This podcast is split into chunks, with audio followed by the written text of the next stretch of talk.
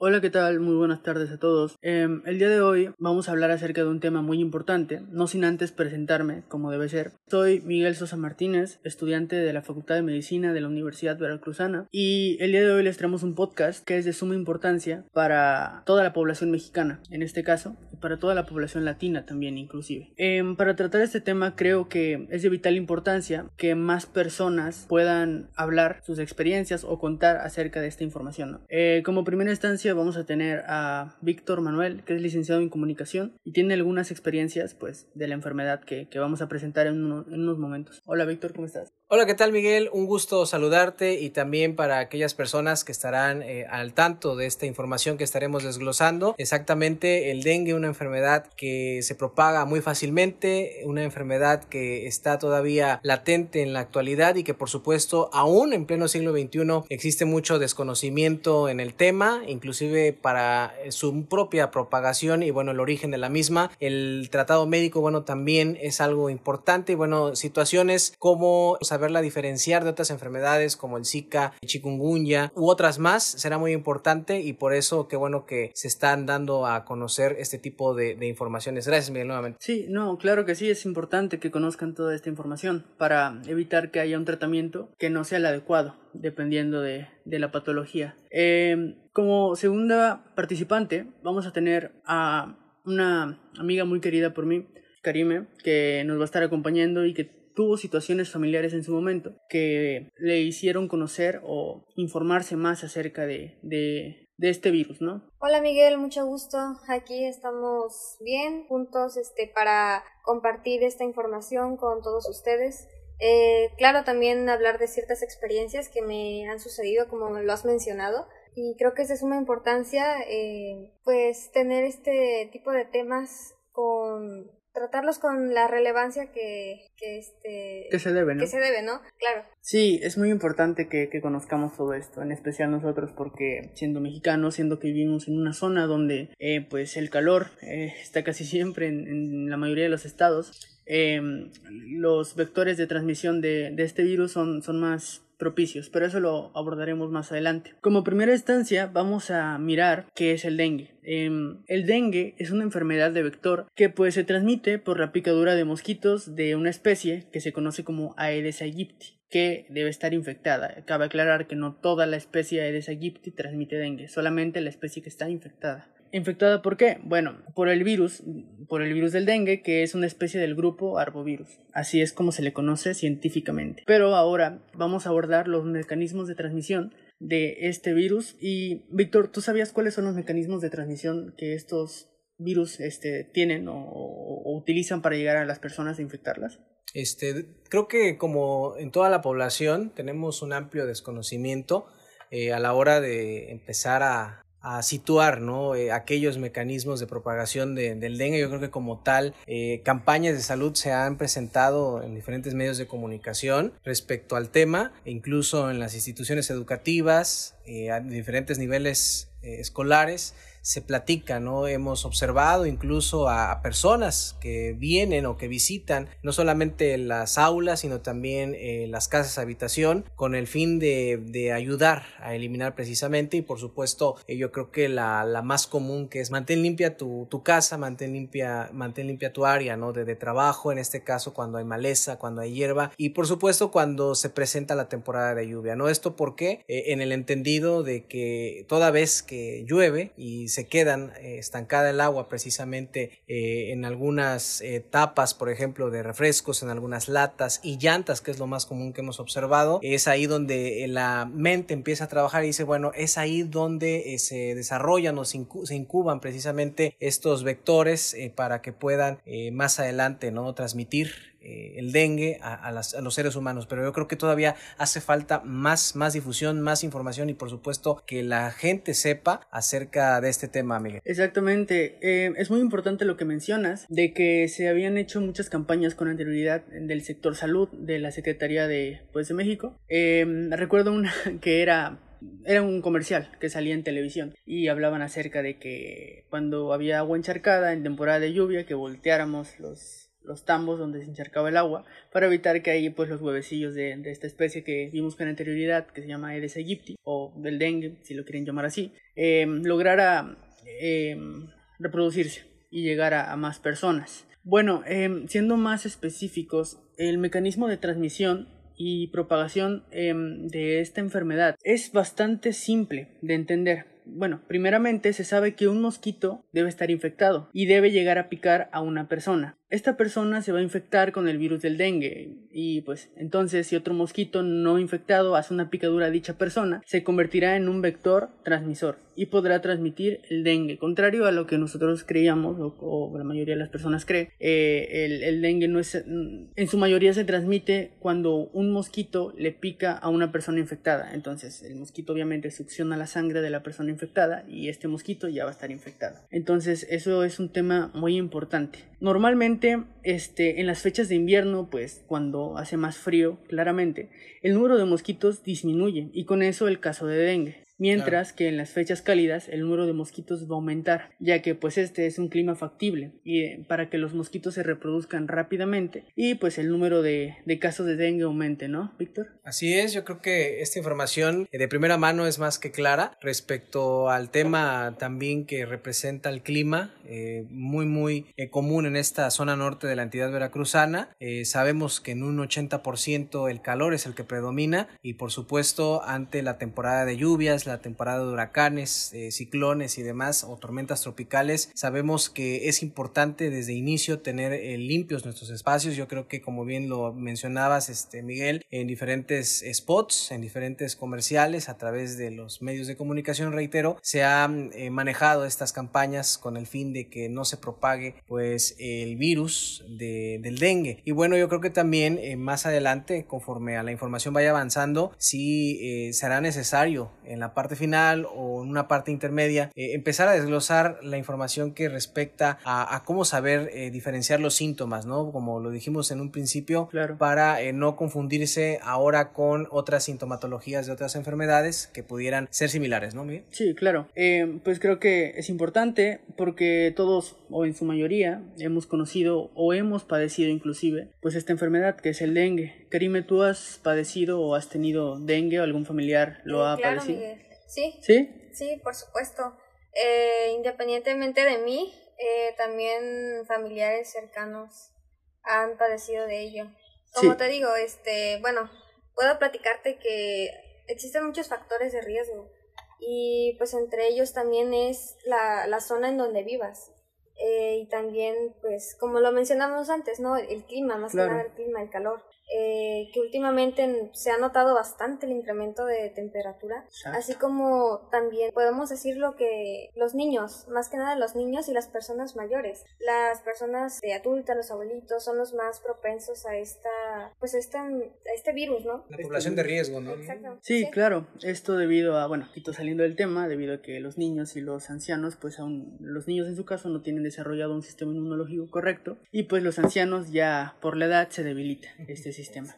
Así em, bueno, el mecanismo de infección es que cuando el mosquito se alimenta de la sangre también va a inyectar este virus. Es decir, que no nada más se va a alimentar de tu sangre, sino que aparte de eso te va a inyectar el virus. Mm, tal vez no lo haga intencionalmente, claramente, pero pues ya, ya se hace, ¿no? Eh, actualmente se conocen cuatro cepas del dengue eh, numerados sucesivamente, o sea, una tras otra.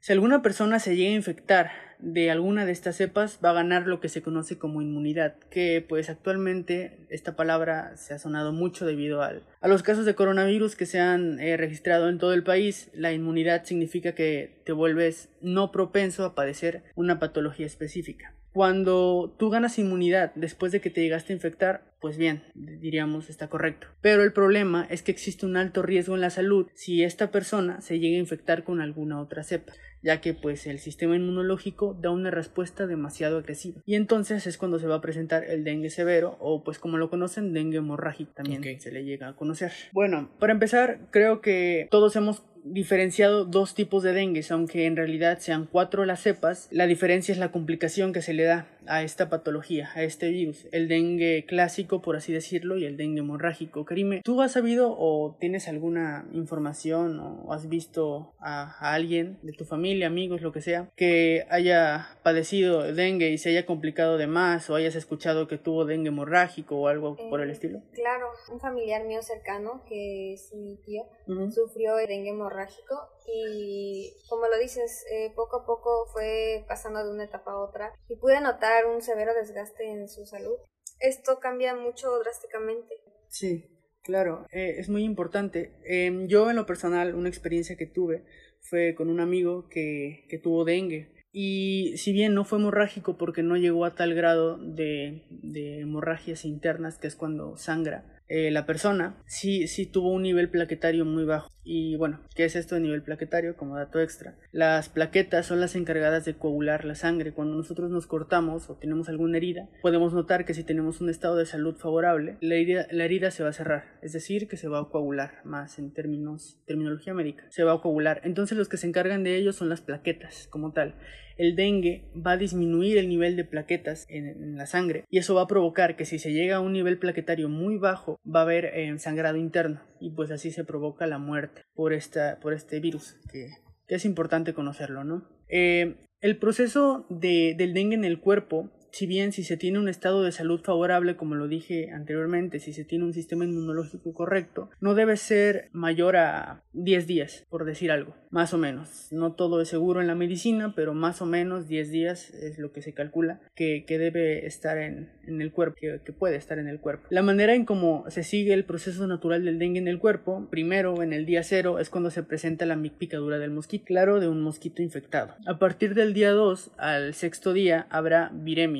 en otras palabras, hay una alta presencia del virus en la sangre. En ese periodo puede no haber todavía sintomatología, causando que haya una transmisión del virus y sin darse cuenta. Eh, pues debido a esto es bastante difícil el controlar su propagación en la población, lo que pasó también con el coronavirus. ¿Esto por qué? Pues porque tiene este periodo de incubación muy importante, del segundo al sexto día, donde aún se desconoce eh, la persona dicha que está infectada. Aún no tiene sintomatología y pues no puede decir tengo tal cosa o acudir con un médico que es lo más recomendable. Entre los días 4 al décimo día es la etapa o fase febril. Febril significa fiebre febril en donde se presentarán los síntomas como la fiebre, dijimos anteriormente, dolor corporal, dolor de cabeza, náusea y vómito, ojos rojos y pues esos serán algunos de, las manifestaciones clásicas del dengue. Cabe recalcar que esta sintomatología no necesariamente debe ser al pie de la letra. Hay personas que mm, tienen fiebre, otras que no, otras que de plano pues no tienen ningún síntoma y aún así están infectadas. Eso depende mucho cada quien del, cuerpo humano. Em, como dato extra,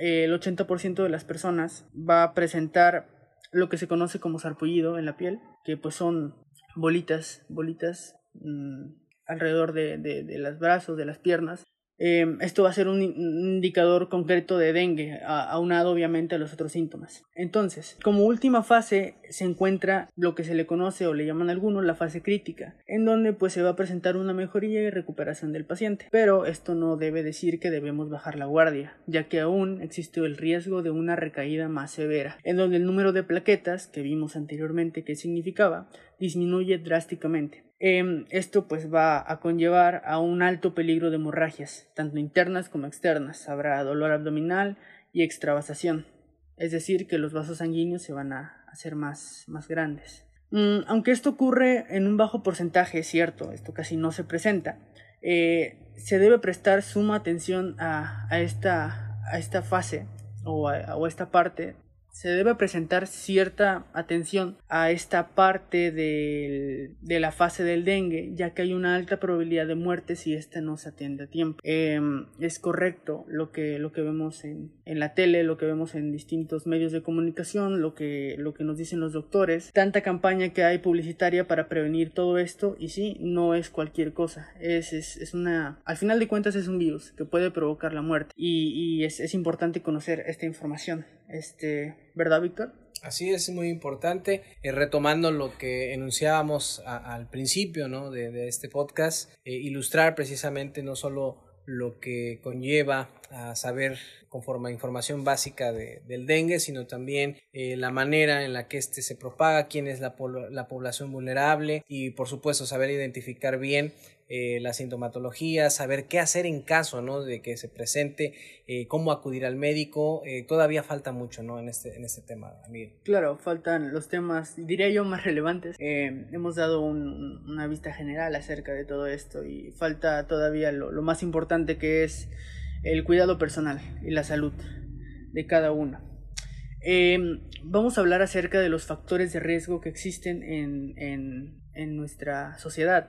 Y eh, claramente como cualquier virus, como cualquier enfermedad, eh, va a haber más factor de riesgo dependiendo de ciertas circunstancias o factores. Como dirían los doctores o en término médico, esta enfermedad es multifactorial. Algunos factores de riesgo son eh, el vivir en zona de mosquitos aedes. Bueno, eso no nos tenemos que preocupar, ya que en México pues, es una zona completa de mosquitos aedes. Claramente, y Papantla, lugares donde hay mucho calor, em, ya es, es, muy, es muy obvio, más que obvio. Poza Rica, Papantla, Tuxpan, todo. Eh, ser menores de 5 años o mayores de 65 años, como decía Karime hace un momento. Eh, las personas menores de 5 años o mayores de 65 años tienen el sistema inmune no en las mejores condiciones para tratar eh, este tipo de, de patología. Eh, el haber tenido dengue anteriormente también es muy importante, ya que, como vimos, eh, la cepa, hay cuatro tipos de cepas, y si tú tienes un tipo de cepa y después agarras otro tipo de cepa, o más bien dicho, te contagias de otro tipo de cepa o te infectas, pues los riesgos de, de, padecer una enfermedad más fuerte es, aumentan drásticamente. Eh, los pacientes embarazados,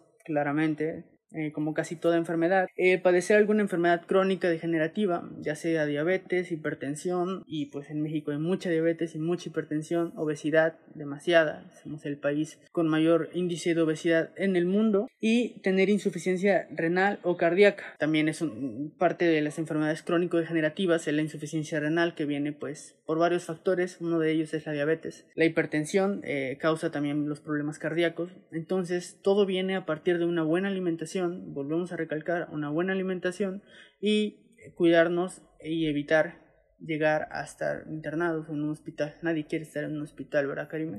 Eh, bueno, todas estas personas se le puede llamar población de riesgo, lo que mencionamos anteriormente. Eh, esta población debería acudir a un médico si tienen los siguientes eh, síntomas. Como vimos anteriormente, el proceso natural del dengue abarca varias fases. En la fase febril, que es donde se presentan los síntomas, va a existir la fiebre repentina, el dolor de cabeza, también el sarpullido, como mencioné, no en todos los casos, y la diarrea. Esto debido a la deshidratación que produce. Por eso los médicos recomiendan tomar eh, suero, tomar agua de coco y algunos remedios naturales que también nuestras mamás nos, nos dicen que, que, pueden ayudar a esta enfermedad. Algunos no creen, otros sí, pero al final de cuentas no, no, no nos quita nada comprobar. Eh, la fase crítica es una fase donde o te curas o te empeoras, no hay otra otra solución. La fase crítica puede tener síntomas como hipotensión, que significa que hay una eh, presión arterial menor a la que debería haber, un derrame pleural, que es una es un síntoma relacionado al sistema respiratorio que abarca los pulmones y una capa externa que le rodea que se llama pleura. Asitis y sangrado gastrointestinal, que pues es sangrado que ocurre en el tracto gastrointestinal, que abarca tanto el estómago como el colon, bueno, todo el sistema digestivo. La fase de recuperación viene cuando hubo una respuesta correcta del sistema inmunológico y estamos saliendo de la enfermedad, por decirlo de alguna manera. Eh, es normal que en esta fase tengamos picazón del cuerpo, contracciones musculares leves, eh, ritmo cardíaco lento, es normal hasta cierto punto. Quiere decir que hay una mejoría y que el cuerpo se está recuperando de lo que le pasó, lo que le ocurrió. Eh, como diagnóstico, esto ya nos compete más a nosotros, bueno, a los médicos, a los estudiantes de medicina también, va dirigido hacia toda esa área que para hacer un diagnóstico correcto tenemos que tener en cuenta ciertos factores, como historia clínica, una exploración física correcta para detectar sarpullido, fiebre, todo eso, biometría hemática para ver las plaquetas, si hay un decaimiento de las plaquetas, eh, pruebas de función hepática para ver si la persona no tiene un, daño hepático considerable, placa de tórax para ver eh, si no existe un derrame pleural en la persona y pues los tiempos de coagulación, que creo que son los más importantes en esta enfermedad, porque nos va a decir si la enfermedad va a progresar a, a ser peor, dengue hemorrágico, o si se va a quedar normal y la persona sigue mejorando. Y bueno, para poder detectar el virus del dengue se realizan estudios moleculares, medición de la presión arterial, eh, la prueba de LISA, pues en muchos casos también se utiliza para detectar el virus del VIH, pero también se utiliza para, para detectar el dengue, ¿no? La PCR y eh, el aislamiento del virus de dengue. Una de las cosas también que se debe hacer siempre hincapié es cuando se entra en la fase crítica, donde se debe tener, como dijimos anteriormente, mucho cuidado, principalmente si se llega a bajar la fiebre y se presenten algunos de los síntomas eh, más recurrentes en esta fase cuando hay que prestar atención, que serían pues dolor abdominal intenso y persistente, aumento de los vómitos y con probabilidad de contener sangre, es decir, vomitar sangre, somnolencia, irritabilidad, hepatomegalia, es decir, que el hígado se hace más grande, incremento de hematocrito, asitis o derrame pleural, e hipotermia, hipotermia o hipotensión y hemorragia. Como dijimos, esto pues le compete más que nada ya a los médicos, ¿no? O a los estudiantes. Claro, si nosotros tenemos alguno de estos síntomas, se debe buscar atención médica sí o sí y de ser necesario una hospitalización inmediata si estos síntomas pues son severos. Como tratamiento, Primeramente se debe buscar atención médica, siempre, nunca se deben automedicar, porque puede que ser que porque puede ser que no se trate de esta enfermedad, se trate de otra cosa, y si ustedes se automedican solamente se van a hacer más daño. Eh, lo primero eh, que se receta como primera vía es el paracetamol para aliviar los síntomas. Recuerden que esto es un virus, los virus no tienen cura, los virus no, no, no, no necesitan una pastilla mágica para curarlos. mucha gente cree que si están infectados de un virus tomen antibióticos o tomen algunas cosas que, les dicen personal no de la salud que lo hagan y pues solamente se hacen daño. Los virus no tienen una cura como tal, el cuerpo se encarga de eliminarlos. Lo único que podemos hacer, como dijimos, es tomar paracetamol, claro, siempre recetado por un médico. Em, eh, el médico nos debería dar las especificaciones como no tomar más de 4 gramos por día aunque se presenten dolores fuertes. Nunca se le deben dar aspirinas o AINES a, a las personas ya que puede provocarle que se le bajen los niveles plaquetarios, claramente. Eh, AINES me refiero con antiinflamatorios no esteroideos, digamos aspirina, ibuprofeno, ketorolaco, desquetoprofeno, todos este tipo de medicamentos em, tienen la función de bajar el nivel plaquetario o los tiempos de coagulación y eso es perjudicial muchísimo para, esta, enfermedad. Eh, se debe asegurar una abundante hidratación, pero principalmente darle líquidos con electrolitos y que contengan glucosa, no dejar de comer. Por más mal que se sientan, no dejen de comer, porque entonces el cuerpo no tiene cómo defenderse. También las sopas eh, no instantáneas, cabe aclarar, no maruchans, sopas reales, eh, las que nos hacen nuestras mamás, con pollito, con verdura.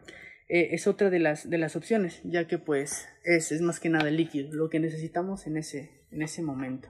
Eh, pues esto ha sido todo por el día de hoy. Em, este podcast esperemos sea de ayuda para muchas personas y pueda llegar a un nivel de conciencia en la ciudadanía importante y correcta.